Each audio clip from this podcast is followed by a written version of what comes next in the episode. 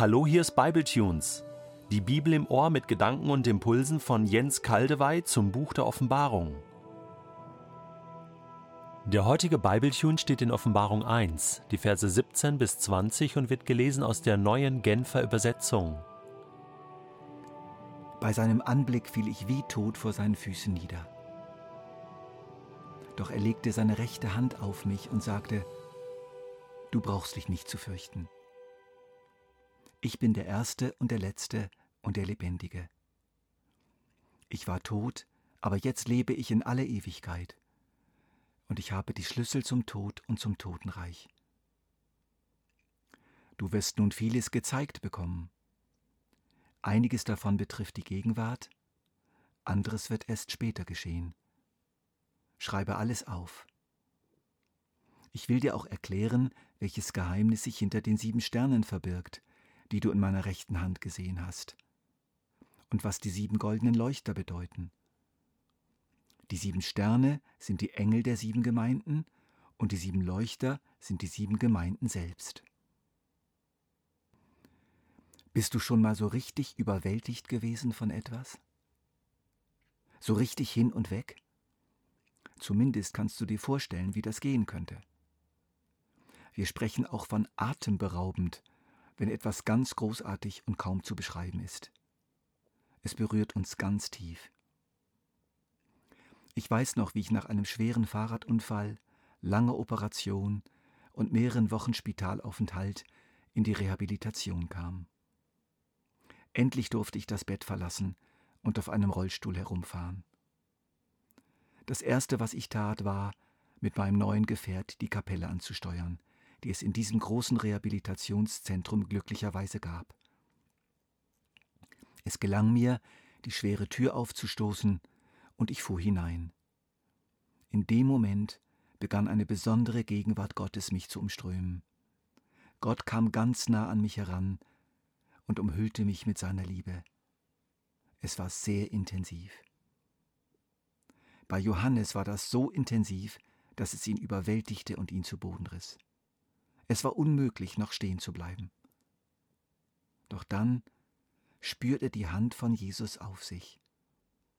Tatsächlich, die Hand dieses gewaltigen Jesus liegt auf ihm. Und wieder hört er die Stimme von Jesus. Diesmal nicht wie das Rauschen gewaltiger Wasser, so dass es einen förmlich umpustet, sondern ganz zart und liebevoll. Du brauchst dich nicht zu fürchten. Ein Wort, das wir viele Male in der Bibel finden. Fürchte dich nicht.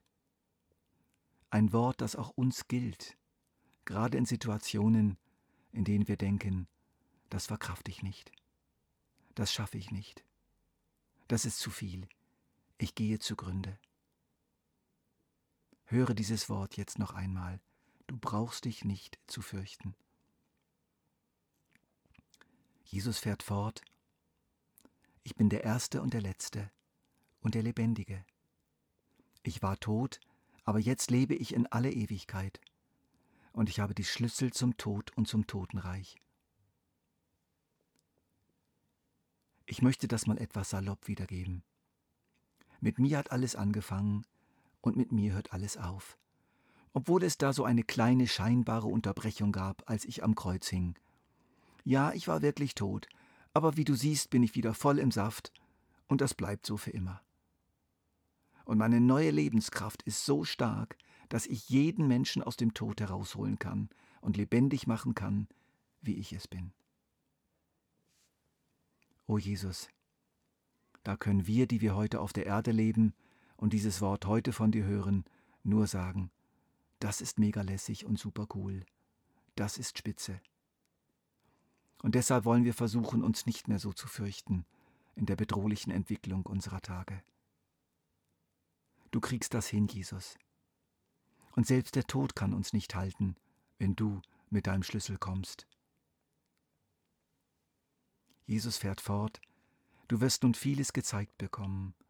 Einiges davon betrifft die Gegenwart, anderes wird erst später geschehen. Schreibe alles auf